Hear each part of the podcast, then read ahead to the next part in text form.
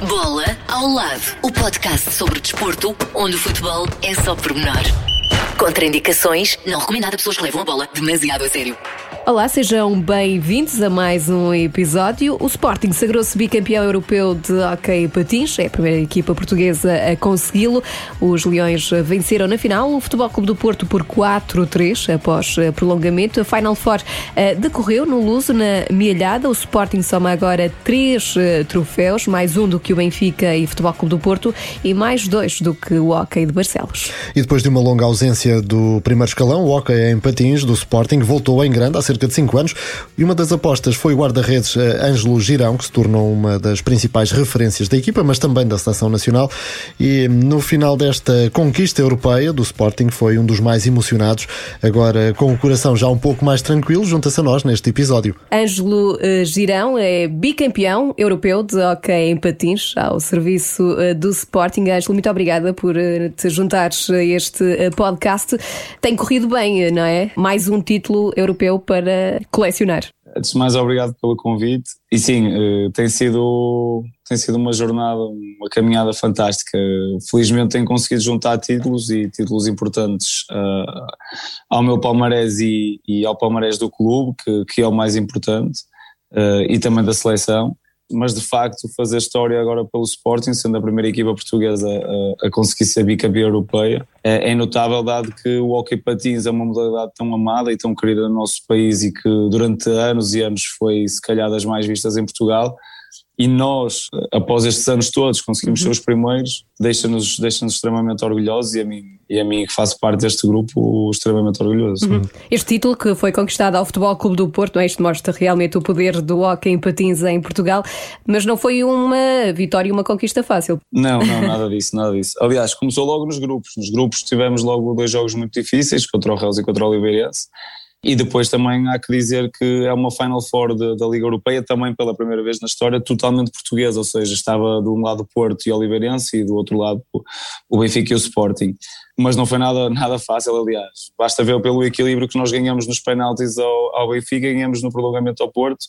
Por isso, por isso isso mostra o equilíbrio, mostra que poderia ter caído para qualquer um dos lados e pronto, estamos felizes porque também tivemos muita sorte, ou seja, não se ganha nada, não se consegue ganhar nada sem trabalho, sem dedicação, mas, mas também com sorte, com aquela estrelinha de campeão, como se costuma dizer, e felizmente caiu para o nosso lado, que era o mais importante, uhum. de tudo. Tu chegaste ao Sporting em 2014 e, e, recordava, na altura, se calhar as pessoas olhavam com alguma desconfiança para essa mudança, uma vez que vinhas de um clube campeão, do Valongo, para um clube que estava a apostar nas modalidades, mas que, enfim, eh, havia todo um caminho pela frente. Estavas à espera que este sucesso chegasse eh, em tão pouco tempo. Eh, na altura falavas que era um caminho a longo prazo, não é? Sim, uh eu na altura foi bastante criticado porque saio do Valongo uh, com propostas de, de, clubes se calhar mais, com mais poderio que o Sporting na altura, mas, mas foi-me dito que eu podia estar descansado que a aposta era para em num curto espaço de tempo sermos, sermos campeões, uh, várias coisas a mudar. Pronto, mas não tinha noção ainda de que naquele primeiro ano iam exigir o que exigiram e com uma equipa feita à pressão, uh, pronto, mas mostrou-se logo uma, uma aposta acertada, porque nós no primeiro ano tínhamos uma equipa pronto, que não era de todas das melhores, mas conseguimos logo ganhar a Taça Séries, que é equivalente à Liga, à Liga Europa no, no futebol, uhum. a Taça UEFA, a antiga Taça UEFA. Um título, é o segundo título europeu mais importante no hockey e mostrou-se logo acertado, ou seja, eu tive, tive a sorte de, de, poder, de poder estar num clube que, que também apostou sempre, não me defraudou as expectativas, continua a apostar, continua a dar as condições todas para, para ganhar e eu estou extremamente agradecido ao Sporting. Acho que por muitos títulos que possa, que possa conquistar, não vou conseguir retribuir eh, tudo que me têm dado. Isso justifica também as tuas lágrimas no final da conquista da Liga Europeia de Hockey em Patins? Uh, justifica. Uh, isto, a, a pandemia foi um processo complicado para, para todos os clubes entendo que há posições e cada um defende os seus interesses, eh, mas acima de tudo estão os interesses do clube e pronto. Foi um início de ano complicado, eh, posso dizer isso, mas está, mas está tudo ultrapassado. Eh, como eu disse antes, o que importa é que o grupo esteja bem e eu sempre fui uma pessoa de grupo, por isso a mim o que importava era que a equipa ganhasse Uh, sempre, tive, sempre teve tudo bem com a equipa, isso era o importante, e as coisas ultrapassam-se e pronto, uh, nada, ganhamos, está tudo bem, quando se ganha está sempre tudo bem, é isso verdade. é que importa. Mas no final do encontro, qual foi o teu primeiro uh, pensamento? Alívio, uh, muito alívio, vou dizer que foi muito alívio porque era um ano que eu queria ganhar muito, queria ganhar mesmo muito. Quero ganhar sempre, não é só este ano que queria ganhar em específico, sempre quis ganhar se formos jogar ao Berlim, da Playstation e tudo mais, quero ganhar. Até feijões. Sou uma pessoa competitiva. É, feijões. Sou uma pessoa, sou uma pessoa competitiva, mas na minha profissão e naquilo que eu gosto de fazer, uh, ainda mais. E queria muito ganhar este ano por várias coisas, por várias razões. Mas pronto, conseguimos ganhar e então foi. Este ano acho que pela primeira vez tive uma sensação de alívio quando acabou o jogo. Tirei 100 kg de pressão que tinha em cima dos ombros. Mas levaste o prémio de melhor guarda-redes. É já um habitué, não é? Guarda-redes tenho, tenho, tido sorte nestes últimos anos. Não é o mais importante, mas uhum. lá está, jogo com equipas que é fácil. É fácil, é mais fácil ser eh, uma, um protagonista do encontro porque a equipa, o modelo de jogo da equipa e de como, como nós jogamos, eh, torna mais evidente eh, a, a maneira de atuar o guarda-redes. E eu sei que a equipa acredita muito em mim, eu sei que há determinadas bolas que às vezes na bancada as pessoas podem pensar a equipa está tá, tá a defender mal, não, mas as bolas há certos lances que estão mesmo destinados a, a, acabar ali para eu defender a bola daquele lado uhum. e pronto, e a equipa é, é, muito, é muito coesa, é muito unida e acho que isso, a família que nós criamos no hockey uh, se vê dentro de campo, ou uhum. seja, quem vê os jogos do hockey patins do Sporting consegue perceber que nós temos um, uma união fora do comum e pronto, e depois isso traduz em títulos e traduz em a equipa está sempre e ao longo destes anos todos temos estado sempre nas decisões, quer seja do campeonato, quer seja da Liga Europeia temos conseguido estar sempre nas decisões e isso depois vem também o mérito individual, o mérito coletivo uhum. primeiro e depois o mérito individual. E que família é essa? Que ambiente é que há no balneário? Alguma história que possas partilhar connosco? Olha, as histórias, as histórias costumam ficar dentro do balneário, mas posso-te dizer que nós, nós temos um, um grupo bastante coeso porque nós há muita gente fora, ou seja, de Lisboa, de Lisboa mesmo, só há o Gonçalo Nunes, o Zé Diogo é do, do Rio Atejo e o resto é tudo de fora, ou seja, nós por norma, juntamos-nos sempre depois dos jogos. Quando os jogos são em casa, juntamos-nos sempre com as famílias, fazemos sempre alguma coisa todos juntos. E isso faz com que nós sejamos um apoio dentro do hockey e fora do hockey, percebes? Ou seja, criamos laços que depois, dentro de campo, uh, se nota e, e prova disso é que quem sai do hockey do Sporting quer voltar e outros que têm saudades e dizem publicamente que eu recordo, por exemplo, o Caio, que é um grande amigo nosso, uh, ainda este fim de semana ligamos para ele e para o Raul, que foram as, as dois jogadores que saíram o ano passado. E isso, olha, outro, outro exemplo que eu te digo que mostra que a equipa é, é que, é, que é bom de se jogar aqui, que, nós, que as pessoas gostam. O Raul ainda tinha acabado o jogo, ainda estávamos ali no meio do campo e o João passa-me o telefone e diz: Olha, o Raul quer falar contigo. Já estava a falar com ele ao telefone, a falar para a Sporting TV e a falar com o, com o Raul. Depois falamos com o Caio e, ah, e estava a dizer: o Caio acaba por dizer numa entrevista o ano passado, quando saiu do Sporting, a dizer que. E o Caio foi um, um dos melhores jogadores portugueses de sempre, que jogou no Porto, jogou na Oliveirense, jogou no Benfica, jogou no Barcelos e, e joga no Sporting e ele acaba por dizer que é, para ele o melhor sítio onde jogou foi, foi no Sporting. E isso deixa-nos com aquele friozinho na barriga, com uma pessoa como o Caio, que, que é 5 estrelas dentro de campo e 5 estrelas fora de campo. Dizer isso deixa-nos a todos com, com aquele orgulho de dizer assim: nós afinal temos aqui alguma coisa que é especial mesmo. E o público, hum, que diferença é que tem feito as bancadas eh, sem adeptos? Eh, é muito diferente ou não? Muito, muito. Custou ao início a habituar. São treinos, aquilo às vezes parece treinos, nós ouvimos todos a falar uns com os outros, o que é que se diz de um lado para o outro, o que é que, o que, é que eles dizem, o que é que nós dizemos. Eu estou é com medo de voltar a ter público na bancada, porque antes nós já estávamos habituados àquela barulheira toda e agora quando tivermos vai ser completamente diferente. Mas, mas não, estamos com muitas saudades, temos mesmo muitas saudades de ter público no pavilhão, naquele ambiente de, de cortar a faca, os petardos, as bandeiras, os cânticos, os insultos. Eu até dos insultos estou com saudades. Ai, é até dos insultos estou com saudades. A festa que sentiste agora também com a conquista do campeonato de futebol, não é? Também estiveste na festa. A equipa de Hockey em Patins também foi ao Marquês, não foi? Depois de, de conquistarem eles. Fomos, passamos Exatamente. lá. O nosso, o nosso team manager, João Alves, meteu na cabeça que queria uma foto no Marquês. E nós começamos a ver o autocarro aí, Praça de Espanha, nós, opa. Queres ver que os adeptos estão à nossa espera no Marquês? Chegamos lá, o Marquês vazio. o Marquês assim. E nós, já não sei o que é que íamos aqui fazer. Ah, não, queria fazer uma foto aqui, tínhamos que pôr aqui uma foto com a taça. Mas pronto, está tudo. Depois, quando chegamos ao João Rocha, estavam lá cerca de 150 adeptos à nossa espera. Uhum. Foi 5 estrelas, 5 uhum. estrelas. No Marquês só não estava porque não avisaram, não é? Porque senão também estariam lá. Mas assim também foi mais seguro, não é? Claro. Mas sim, sim, sim, esta, isto levava-me a uma questão que tem a ver. Nós, eh, agora com a festa do, do título que já escapava no futebol há, há tantos anos, eh, vimos, apesar de tudo, um, um, mar de gente jovem a, a continuar a apoiar o clube. Sentes que as modalidades de alguma forma têm responsabilidade nessa, nesse alimentar da massa associativa do clube, porque sabemos muitas vezes que o futebol é, é a mola, não é? Uh, e não se ganha, acaba por afastar um bocadinho a malta, mas neste caso vemos muita gente jovem ainda à volta do Sporting. Qual é o segredo? Achas que as modalidades são importantes aqui também?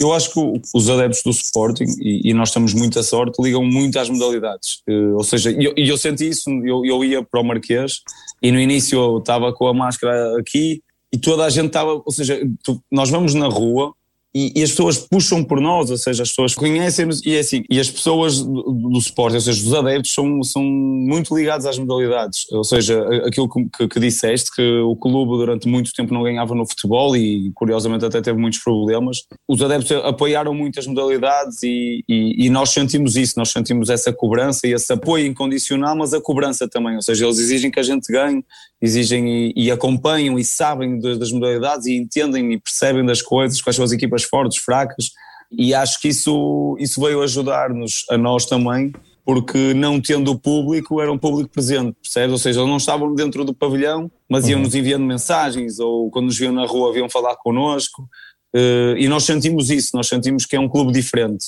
E quando é que o hockey entrou na tua vida? Quer dizer, na vida já estava, não é? Que é uma coisa de família, de família já. exato. De Ângelos. Exatamente. De Ângelos, de Ângelos. O meu, o meu pai foi guarda-redes de futsal e o meu irmão uh, guarda-redes de. Também começou no futsal, no futebol, mas depois ficou no hockey. Pronto, e, e foi por aí. O meu irmão era guarda-redes de hockey e eu queria ser igual a ele, miúdo e quando ele ia treinar, eh, eu era obrigado a ir porque a minha mãe não tinha onde me deixar, então eu ia para o pavilhão, via os treinos todos dele, quis ser igual ao meu irmão e comecei a defender em casa, na brincadeira, brincadeira, na altura não havia Playstation, não havia telemóveis, ou era futebol ou era... Ou era andar de patins. ou era andar de patins, e então era eu ia para debaixo da secretária e era o meu irmão rematar-me bolas a tarde toda, e pronto, lá ficou o bichinho e ficou assim. O que é que te encanta nessa posição de guarda-redes de hockey e patins? É que não é fácil, tem que estar, tem que estar ali Passar uma vida de cócoras, no fundo. De cócoras, não é fácil, como é que... Não, é, é, um, é mito isso, é um, ah, mito, é um mito. Eu vou explicar eu porquê, porque as pessoas normal têm a tendência a dizer que nós estamos de cócoras, ou seja, mas nós não passamos os 50 minutos claro. de cócoras.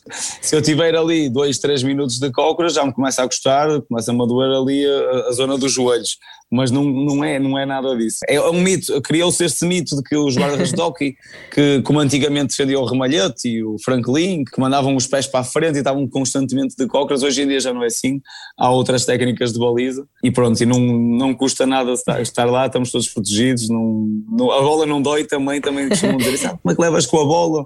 Ele não dói nada, nós estamos todos protegidos, por isso está uhum. tudo bem. Mas aquelas defesas eh, espetaculares, muitas das vezes, eh, remates a grande velocidade, é instinto ou consegues ver alguma coisa para onde é que vai a bola de facto? Olha, eh, muitas das vezes quando estão a passar, quando está a passar tanta gente à frente do, à nossa frente, é por instinto porque nós, e aqueles remates ali à beira da área, nós não conseguimos ver bem a bola, nós vemos um feixe de luz preto hum. e depois pelo posicionamento dos patins e do corpo do jogador dá para ver mais ou menos para onde é que ele vai rematar, uhum. percebes? Bah, ali é mais uma de dar dois passos à frente montas a tua, o corpo de maneira a que a bola faças parede e é rezar para que ela está certo, basicamente. é que às vezes é difícil ver a bola, sobretudo para quem está no pavilhão, os adeptos, eh, quando damos conta já, já está dentro da baliza. Quanto mais o guarda-redes está ali, né? Eu acho, eu acho que nós, eh, no pavilhão, até vemos melhor a bola que na televisão, hum. porque muitas das pessoas com quem eu falo que, que nunca viram hockey ao vivo, ah, dizem, ah, porque na televisão não se vê muito bem a bola, mas depois quando vão ao pavilhão uhum. Já dizem que percebem. Eu estou a falar com, de amigos meus que nunca tinham ido e que depois começam a ir. Dizem, pá, realmente no pavilhão é muito mais emotivo e dá para ver bem a bola, percebes? Quem vê na televisão é mais difícil. Uhum. E, e é o que eu te digo, eu ali, eu no ringue, sei lá, eu não, também estou habituado, é diferente, mas sei lá, é, é uma coisa já normal. E como é que foi uh, aquela final do Campeonato do Mundo? Uh, no fundo, foste tu contra a Argentina, quase. Esse foi, não, foi não, um dos não, teus melhores jogos ou não? Foi, eu acho que eu acho que esse jogo com a Argentina foi foi épico. Já tive já tive bons jogos, eh, já tive muitos bons jogos na minha carreira. Felizmente tenho conseguido corresponder nas alturas certas à equipa, mas corresponder na final do Campeonato do Mundo a esse nível contra uma super Argentina e com a nossa equipa esgotada fisicamente como estava, porque as pessoas também esquecem-se que nós tivemos a Itália e que fomos aos penaltis, tivemos a Espanha que uhum. fomos a prolongamento e estávamos mortos, mortos. Uh, nós na fase de grupos jogamos contra essa mesma Argentina e massac não massacramos, mas fizemos um grande jogo contra a Argentina, devíamos ter ganho, ganhamos nos, nos, nos livros direitos, mas fizemos um grande jogo contra esta mesma Argentina. E na final tínhamos muito, o Jorge não jogou, ou seja, tínhamos menos um jogador que tinha levado vermelho no dia anterior, dois dias antes, e os outros sete estavam cansadíssimos tive sorte também por uhum. conseguir corresponder à equipa num, num, jogo tão difícil como, como é uma final do Campeonato do Mundo e pronto, e sem dúvida alguma que vai ser uh, aquele jogo que, que, me vou lembrar para sempre. Uhum. Uhum. E o que é que sentiste depois de sagraste campeão do mundo e com as esquinas ao peito? Olha, é, jogar por Portugal é, é, a melhor coisa que é aquilo que todos nós ambicionamos quando começamos a jogar desde miúdos. Eh, é o ponto mais alto da nossa carreira no hockey, como não há Jogos Olímpicos, é o jogo mais importante da nossa carreira, é a final do Campeonato do Mundo. E, e ganhar este título uh, da maneira que foi, nos penaltis em Espanha, com o, no Palau, que é um pavilhão mítico, completamente cheio, ou seja, não, não estava completamente cheio, mas já estavam 7 mil pessoas a ver o jogo, ou seja, foi fantástico. É, eu nem sabia o que eu ia fazer, que eu corri para a frente, mandei o stick ao lado, comecei a correr, eu ria, chorava, ria, chorava, foi é uma sensação indescritível. Portanto, depois, eh, senhor Comendador, não é? medalha de mérito também. Um, tem mais importância esses eh, reconhecimentos ou os troféus eh, conquistados dentro do ringue? Uh, eu acho que o reconhecimento, nós em 2016 já tínhamos recebido. Uh, já tínhamos sido distinguidos com a Comenda da Ordem de Mérito. Pronto, esta foi a segunda, quando foi uhum. o, o Campeonato do Mundo.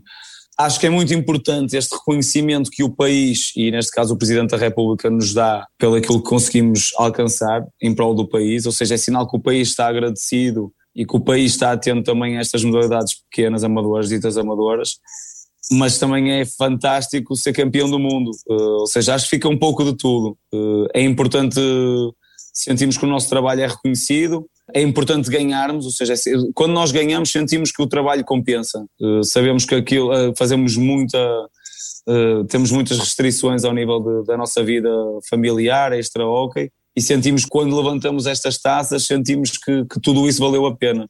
É um, é um pouco dos dois, neste uhum. caso. E uh, quanto ao futuro, uh, quais são os objetivos? Voltar a ser campeão do mundo por Portugal? Voltar Ainda a ser campeão nacional este ano? Sim, isso também. E eu, eu, ia dizer já isso. É, a nossa carreira no, no, desporto, o hockey é um pouco mais, uh, tem um pouco mais de, de, anos de longevidade, ou seja, eu tenho 31, espero jogar pelo menos até aos 40, é normalmente essa, até essa idade que todos os guarda-redes jogam mas eu, eu, eu, penso já a curto prazo. É, os objetivos passam por ganhar este fim de semana já o segundo jogo da meia final do playoff.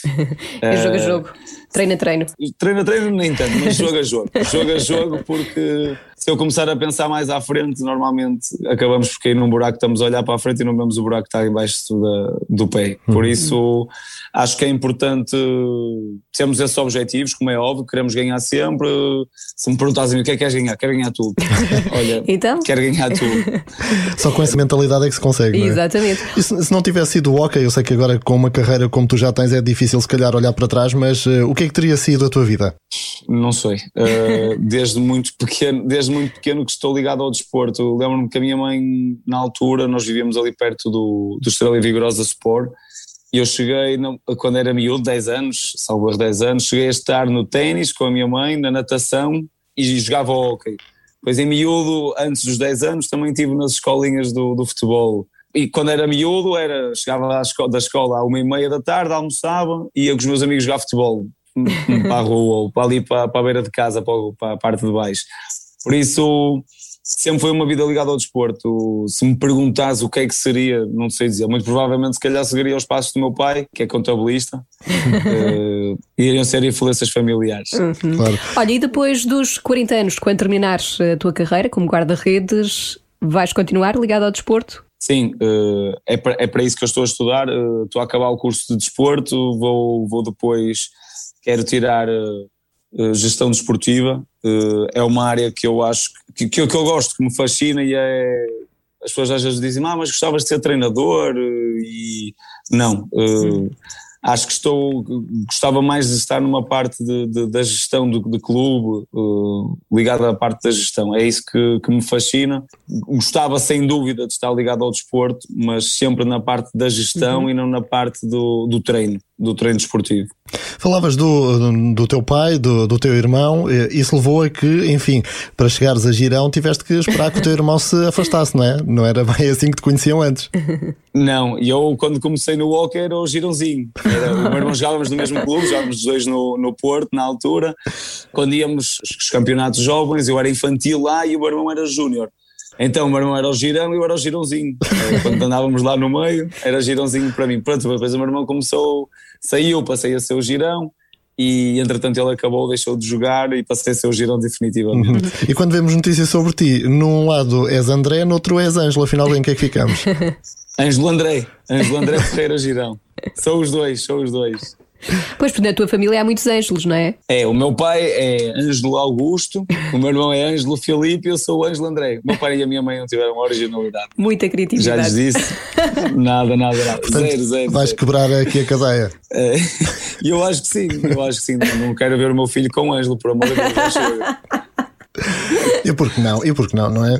Foi um enorme gosto ter-te connosco. Uma vez mais, os nossos parabéns por esta brilhante carreira e pelas conquistas. Eh, vamos ficar também a torcer, porque naturalmente ainda há muitas coisas a conquistar, uhum. Eh, não só pelo Sporting, mas também naturalmente com a equipa de todos nós.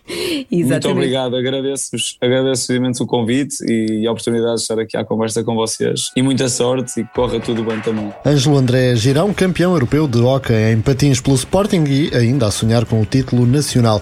Mas há outras modalidades também em destaque esta semana, Catarina. É verdade, Portugal carimbou a sexta presença no Campeonato da Europa de Voleibol, a qualificação conseguida eh, depois de vencer a Noruega por 3-0 eh, com os parciais de 25-17, 25-18 e 25-22. O jogo decorreu no Centro de Congressos e Desportos de Matosinhos. E na Hungria, Portugal terminou a Taça do Mundo de canoagem com três medalhas de bronze, duas conquistadas por eh, Fernando Pimenta e já lá vão ui, mais uma centena, mais uma centena de medalhas. Portanto, a outra conquista foi de Teresa Portela e Joana Vasconcelos em K2 a 200 metros. Na paracanoagem, Norberto Mourão saiu desta Taça do Mundo com a medalha de prata. Quanto ao futebol, Bruno Fernandes foi eleito jogador do ano do Manchester United, prémio atribuído pela segunda época consecutiva. O jogador português arrecadou 63% dos votos dos adeptos do United. Bruno Fernandes apontou quase 20 golos na Premier League e mais 9 golos na Liga dos Campeões e Liga Europa. Figura em destaque na equipa inglesa. Na Alemanha, outro português a brilhar, André Silva, destaque na Bundesliga. O jogador português chegou aos 27 7 golos na Liga Alemã de Futebol. É também o um novo recorde no Eintracht Frankfurt e o antigo avançado do Futebol Clube do Porto. É assim o segundo melhor marcador da Bundesliga, claro, uh, atrás do inevitável Lewandowski, que soma só 40 golos. Só. E agora fazemos viagem até ao Brasil, porque António Félix da Costa venceu a corrida do Campeonato Brasileiro de uh, Stock Cars, a prova realizada em Interlagos, São Paulo. O piloto português foi ainda considerado o homem da corrida. Ele que foi chamado à última hora para uhum. substituir um piloto que estava com Covid-19 e, portanto, o António chegou ali, eh, foi chegar, ver e vencer. E venceu. Lá está. Nos Estados Unidos, outro português a brilhar. É verdade, a equipa de Filipe Albuquerque venceu a prova de resistência de Mid-Ohio, do Campeonato Americano de eh, Resistência. A vitória conseguida com apenas, aliás, com menos de um segundo de vantagem sobre. Menos os... de meio segundo. Menos de meio segundo, é verdade. Aquilo foi mesmo.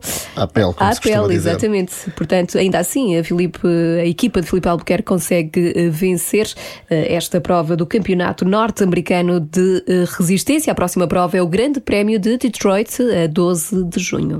E quanto ao atletismo, os campeões europeus de pista coberta, Oriol Dongmo, Patrícia Mamona, Pedro Pichardo lideram a seleção nacional de atletismo que vai participar no Campeonato da Europa de Nações. É uma prova que vai decorrer entre 29 e 30 de maio na Polónia. Além dos campeões europeus, destaca ainda para o lançador Francisco Belo e o velocista Carlos Nascimento. E do atletismo chegamos agora ao nosso habitual momento. Momento Fair Play. O espaço mais fofinho deste podcast. Esta semana, o protagonista neste espaço é um jogador do Sporting da Covilhã, Vendel, que uh, perdeu a oportunidade de ficar isolado e desfazer o empate que na altura persistia da, do Covilhã com o Estoril, uh, porque decidiu atirar a bola para fora uh, quando viu um jogador adversário perder a, a, bola na sequência de uma lesão. o golo podia valer logo a manutenção na segunda liga. Recorde-se que o Covilhã estava a lutar neste jogo pela uhum. permanência, mas o que é certo é que o pensamento mais imediato ato de Vendel Silva foi uh, parar na hora e fazer aquilo que achou correto e não é demais sublinhar que este, uh, esta atitude podia ter custado caro uhum. ao Sporting de, da Covilhã. Uh, a equipa acabou mesmo por vencer o jogo e garantir a manutenção sem atropelos assim ao desportivismo. O Covilhã que esteve a perder, mas acabou por vencer por 3-2 e assim garantir a manutenção. Penso que pelo 14 ano consecutivo na segunda Liga, uma vez mais a assegurar essa, essa classificação. A equipa Beira, antes do jogo, fez também guarda de honra ao campeão da segunda Liga, o Estoril uhum. Praia. Portanto, são dois gestos numa só partida, mas. De grande fair play é por parte do Sporting de, da Covilhã, portanto, o nosso aplauso. E no final da partida, os próprios treinadores eh, elogiaram a atitude uhum. de, de Vendel, a pôr aqui, acima de tudo, a, a integridade do companheiro de equipa, que ele próprio dizia, no fundo, são adversários, mas não são inimigos, não é? Exatamente. E, portanto, Bela uh, atitude. Fair play acima Vendel. de tudo. E com fair play, Vamos passar mais uma semana. Até à próxima conversa. Estamos aqui de volta quinta-feira. Até para a semana. Até para a semana. Bola ao lado. O podcast sobre desporto, onde o futebol é só pormenor. Contraindicações, não recomendado a pessoas que levam a bola demasiado a sério.